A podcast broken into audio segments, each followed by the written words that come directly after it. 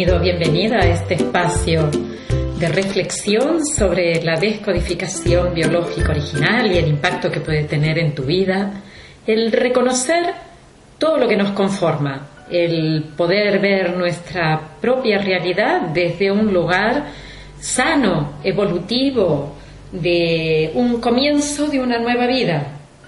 Hoy vamos a ver dentro de la descodificación biológica original la primera ley biológica que nos habla de que antes de que aparezca un síntoma o un comportamiento o una manera de, estar en la vida, la persona ha vivido una situación que llamamos de choque biológico. Un choque biológico es un evento uh, que nos coge a contrapié, es inesperado, es dramático, no tiene solución y sobre todo no tiene expresión. O sea, es un instante de una alta inestabilidad en la vida de la persona que puede venir por una separación, una enfermedad, una muerte, un divorcio, un despido en el trabajo, una pérdida de dinero, la separación de los padres, por ejemplo, porque nos han enviado a estudiar a un lugar donde no estamos cada día en contacto con ellos, las agresiones, las situaciones de mentiras, de secretos, de engaños, la infidelidad. Hay tantísimas, tantísimas situaciones y te pido que recuerdes las de los últimos 30 días. El último mes, saca la cuenta de qué eventos te han desestabilizado. Ponle palabras. Y ahora dentro tuyo vas a ver que esos eventos que te han desestabilizado, cuando los vuelves a recordar, cuando vuelves a estar en contacto con ello, encuentras una serie de movimientos en tu interior, por ejemplo, ay, se me provoca algo en la garganta, eh, en el estómago tengo un apretón, empiezo a temblar, tengo frío en el cuerpo, sudo.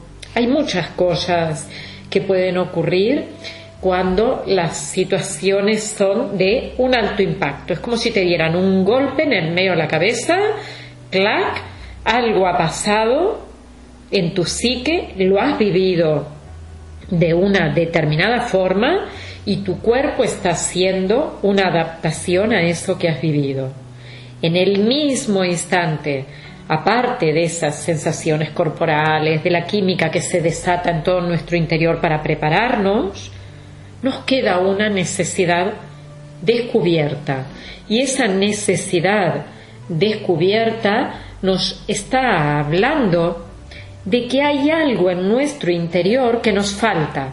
Por ejemplo, mm, voy a buscar a mi madre, que sé que está en la casa de mi tía, y me dicen que se ha marchado, enfadada con mi padre ya no está. Y yo me encuentro ahí como, ah, ¿y ahora qué?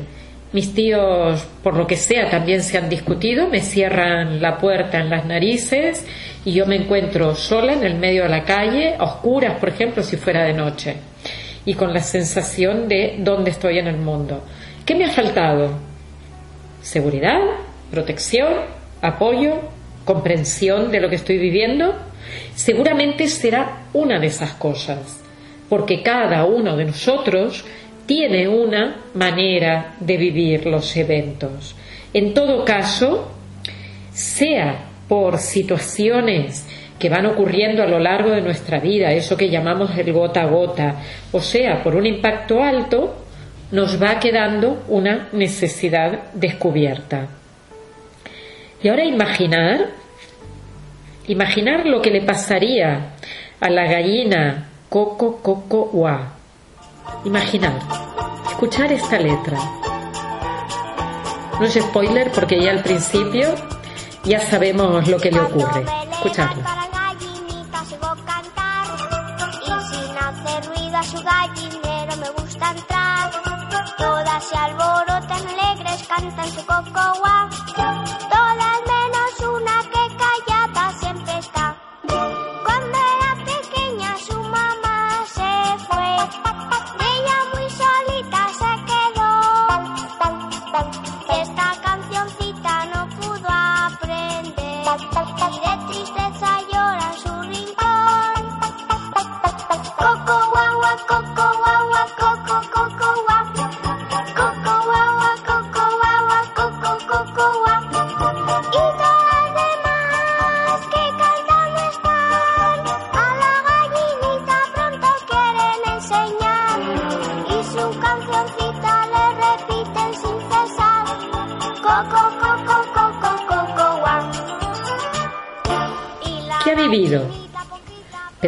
una canción que podíamos oír en nuestra infancia como lo más normal, bailar, saltar, correr con ella.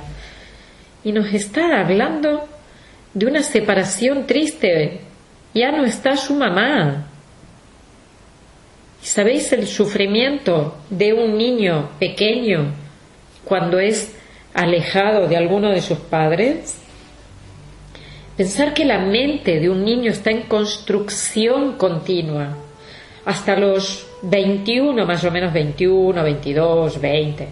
Una mujer no tiene completamente mielinizado su cerebro hasta los 26, 27, 28. Un hombre no tiene mielinizado su cerebro completamente, que llegue la mielina hasta la zona frontal, hasta nuestra frente. O sea, no podemos hacer asociaciones de ideas claras hasta esas edades. ¿Por qué? Porque la parte frontal de nuestro cerebro es la que se encarga de estos procesos de asimilación, asociación, imaginación, el pensamiento que me permite ver el futuro. Y un niño no lo puede hacer. Si se encuentra con que no está su mamá, con que su mamá no le habla, con que su madre le dice vete de aquí, que ya no te aguanto, construye un mundo compensatorio al lado de eso. Eso significa un choque biológico, es una realidad para ese niño, es una realidad dolorosa, sumamente dolorosa en la mente de un niño. ¿Y a quién no le pudo haber pasado de haber ido corriendo a mostrarle algo a su padre, a su madre, cuando estaban en casa, un dibujo, un cuaderno, un juguete, algo, algo de lo que hacíamos y con ilusión corríamos a mostrarle a papá o a mamá? Imaginar que ahora nos dicen, sal de aquí, no tengo tiempo para verlo. ¿Cómo te quedas? ¿Cómo se te queda el cuerpo de solo pensarlo? No he podido atrapar el bocado de lo que anhelaba en ese instante, el bocado de mamá, de la mirada de mamá, de la escucha de mamá o de papá. El bocado de tiempo. No me lo pueden dar. No está disponible para mí. O que he ido con el dibujo y no solo me ha dicho vete de aquí, no tengo tiempo, sino que pero imbécil, ¿qué haces aquí? Me molestas, ¿no ves que estoy trabajando? ¿No ves que estoy cocinando? ¿No ves que estoy ta, ta, ta? No puedo. Vete de aquí. Y me han dicho imbécil o me han pegado la bronca, me han insultado y he vivido una agresión.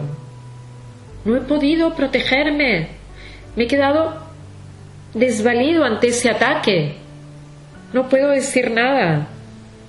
O que deja me coge el dibujo y lo deja en la mesa donde está cocinando y se llena de aceite. Yo veo como mi dibujo para mi mamá no tiene ningún valor. Es más, podría ser que en ese instante le llamara una amiga y estuviera entretenida con su amiga hablando. Y yo pienso, no, no tiene un minuto para mí y tiene media hora para la amiga. Pero ¿qué puede hacer un niño de dos, tres, cinco años? ¿Qué puede sentir? Que no vale nada, que no se le tiene en cuenta, que no se le respeta, no sirve, no tiene el valor como hijo para llamar la atención de mamá. Y podría ser que después la madre cuelgue el teléfono y el niño ya está en su habitación, lo han mandado, vete allá, quédate encerrado. Y la madre entra en el cuarto enfadada, le tira todo al suelo y le dice, para que lo ordenes. Ay, Señor, qué triste, ¿eh? pero estas realidades las hemos vivido todos, de una manera u otra. No quiere decir que sea toda la vida, pero en algún momento nos ha pasado. Y en ese instante, cuando mamá ha entrado en nuestra habitación, hemos sentido que nos invadía, que nos amenazaba. Si no ordenas todo en cinco minutos, verás cómo... Ah, que no nos respetaba.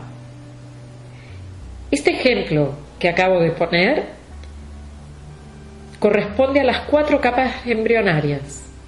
No atrapo algo, me agreden, no valgo, no rindo, me desvalorizo por ello y no me respetan en las relaciones. Cuatro conflictos, cuatro capas embrionarias, cuatro necesidades descubiertas.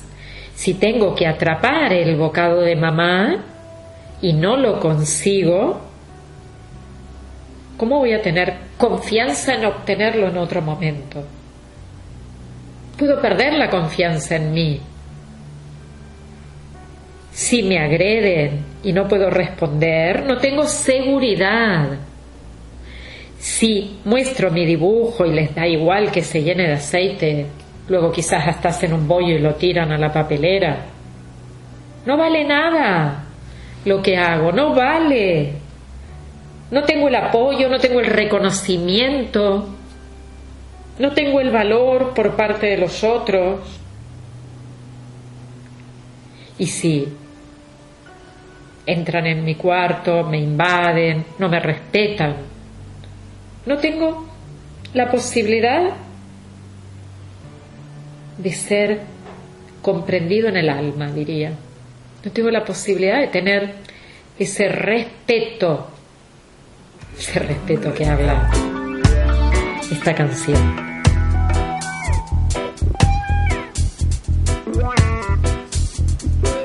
Cuentan de Alejandro que una vez se metió en un río tumultuoso de la India todo con barro, persiguiendo al ejército que peleaba con él, y que cuando iba en mitad, los caballos perdieron pie, aquellas aguas estaban heladas. Y se volvió a sus compañeros y les dijo, me cago en la leche, ¿os dais cuenta de las cosas que tengo que hacer para que me tengáis respeto? ¿Y qué es el respeto? Eso pasa poco ahora. Es el ocupar un lugar, tener un lugar, ser reconocido en ese lugar. Y lo que falta es respeto. Esas cuatro necesidades yo las condensaría todas en decir, ¿Sabéis, señores y señoras, qué es lo que más necesitamos? Amor, amor y amor. Y más amor. Que nos abracemos, que nos abracen, que nos den un lugar, que nos tomen como seres humanos, tal cual somos. Amor, amor y amor para sentir libertad, para sentir felicidad, para tener paz en la vida, para no atormentarnos con todo lo que hay y lo que no hay. Porque con todo lo que hay y no lo quiero, y todo lo que no hay y yo lo quiero, voy a buscar compensar. ¿Cómo lo haré?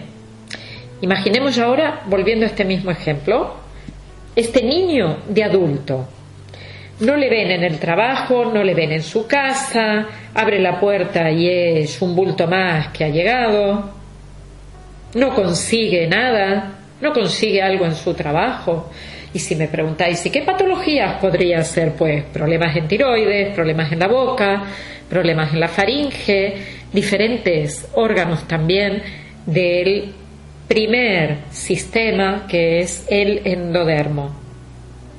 Podría ser que se ha resignado y su jefe le insulta, en su casa le, le ningunean, le tratan mal, le denigran y desarrollar síntomas en la dermis. Podría ser que le devuelvan el trabajo, se lo tiran y digan no vale nada, o que se encuentre el informe que ha tardado meses en hacer tirado en una papelera, sin una respuesta, o que no reciba ningún, hey, ok, lo has hecho muy bien, fantástico, me gusta mucho cómo haces tu trabajo. No, eso no existe. Y llega a arrastrar los pies, hasta que un día tiene una tendinitis en un hombro, un esguince en un tobillo o una lesión osteomuscular en cualquier parte de su cuerpo. También podría ser que llegue a su trabajo y ya le han sacado todo el espacio. No tiene mesa donde estar. Le han dejado un rinconcito. Vete para allá. Y siente una vez más que no hay respeto.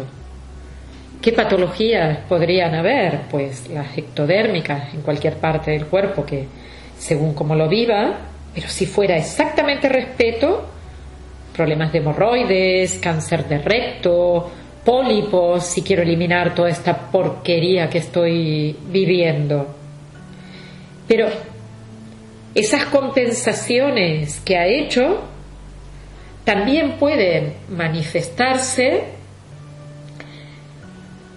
mediante lo que la persona va a hacer.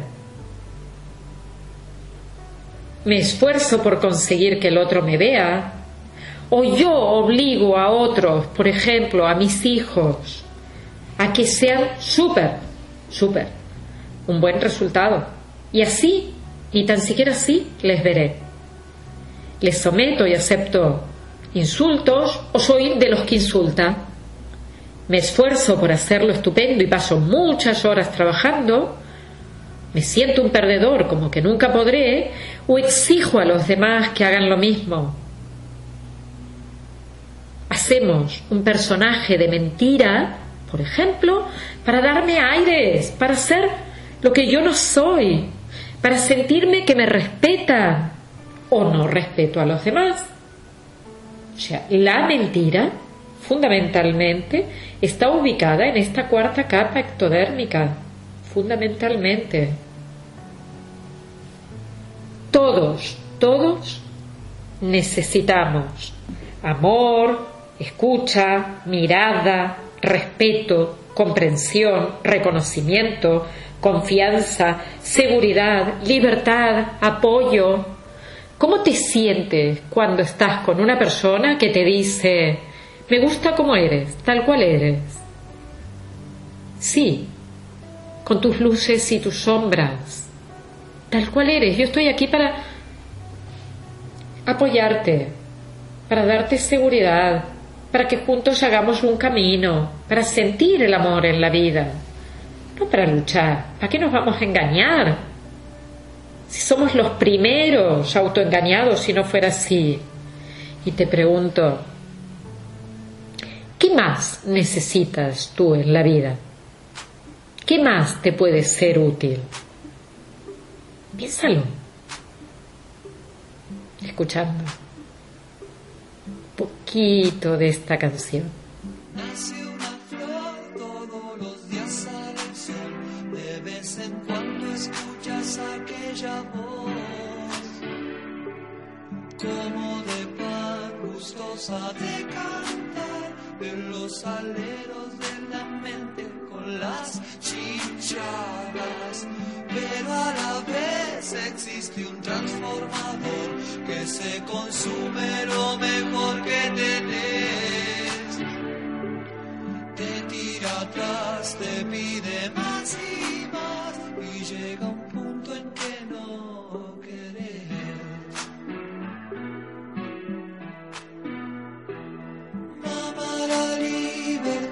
Siempre la llevarás dentro del corazón.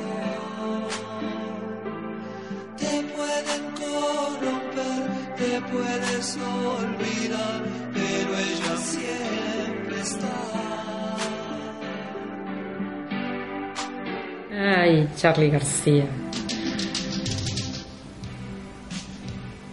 La descodificación biológica original nos acompaña para poder revivir momentos de shock, instantes dramáticos, sean de un gota a gota o de un único instante, y lo podemos hacer porque para el inconsciente el tiempo no existe. y porque en el mismo momento en que vivimos una situación de choque biológico, el cuerpo acumula instantáneamente una serie de neurotransmisores y hormonas, o sea, hay una química que moviliza el interior celular, nuestras vísceras, nuestro tejido conjuntivo, nuestros músculos. Nos ponemos en tensión, nos sudan las manos, se nos aprieta aquí fuerte detrás del pecho. Hay una serie de sensaciones corporales. Y hay unas emociones claras en ese instante. O sea que hay un momento en el que se codifica algo. Y la descodificación biológica original te acompaña para que encuentres ese instante, lo buscamos juntos, para que puedas liberarlo. Y esa liberación es tal como decía Fritz Perls, el padre de, de la Gestalt, a través de las emociones, porque es ese motor que tenemos dentro y que se despierta cuando revivimos algo. Las emociones no son molestias que deban ser descargadas. Son los motores más importantes de nuestro comportamiento. Señores y señoras, tenemos que estar presentes, aunque viajemos al pasado, aquí y ahora, para sentir lo que nos está ocurriendo en nuestro cuerpo. Y os propongo un ejercicio Busquemos distintos ejemplos de momentos de shock. De la última semana, por ejemplo, he estado hablando con alguien, de repente me contestó mal, se levantó, me dejó con la palabra en la boca y plin, al cabo de media hora ya tenía un herpes en el labio. ¡Ay! Eso es un choque biológico, eso es. Viví una emoción, tuve una descarga en mi cuerpo y luego lo saco a través de un síntoma que manifiesta exactamente la imposibilidad de hablar en un instante en el que me he sentido agredida. Y como eso, muchos otros. Si ya tienes un síntoma, ya puedes ir a buscar la manera de vivir. Todo choque biológico tiene un impacto en la forma de vivir. Es nuestro sistema nervioso a través de la mente, de la psique, quien ha captado una determinada manera de vivir. Lo ha hecho porque son nuestros filtros del día a día. Hemos aprendido así. El sistema nervioso, como los hemisferios cerebrales, el tronco cerebral o el cerebelo, captan esa manera de vivir y el cuerpo es el que traduce, saca, desestresa al cuerpo mediante ese síntoma. Es un programa biológico de supervivencia en el que se juega la reunión de psique, cerebro y órgano. Observa también un evento vivido en el último mes. Por ejemplo, recibes la noticia de que un familiar está muy enfermo. Cualquier otra. Yo solo te pongo un ejemplo. ¿Qué pasa en ti en el mismo instante en el que recibes esa noticia? ¿Qué pasa en tu cuerpo? Observa ahora mismo. ¿Qué está ocurriendo en ti?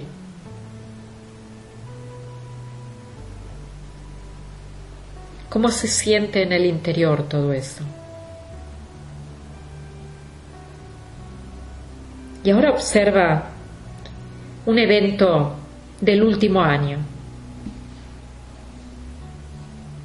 Alguna historia que hubieras vivido, alguna imagen que te hubiera choqueado. A veces ver imágenes sobre las pateras con gente intentando sobrevivir es duro y más duro lo es para ellos, con todo mi respeto.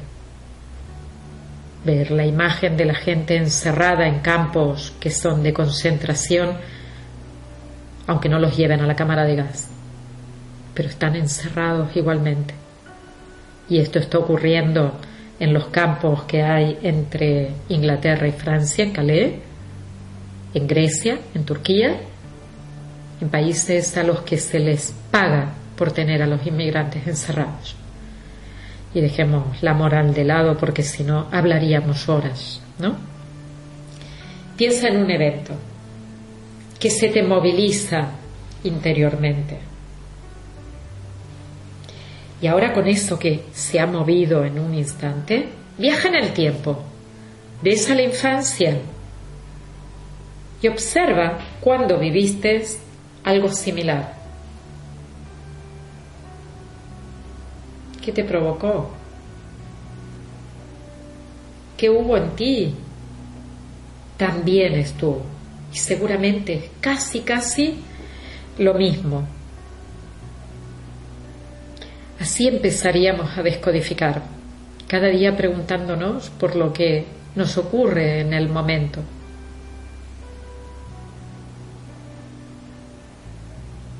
Cada día haciéndonos preguntas para reflexionar y escuchando qué es lo que hay en nosotros. Porque si algo podemos hacer es empezar por nuestra propia experiencia. Alguien dijo, intentemos dejar el mundo un poco mejor de lo que lo encontramos al llegar aquí. Y esa es nuestra responsabilidad. Con todo mi amor, un abrazo y hasta siempre.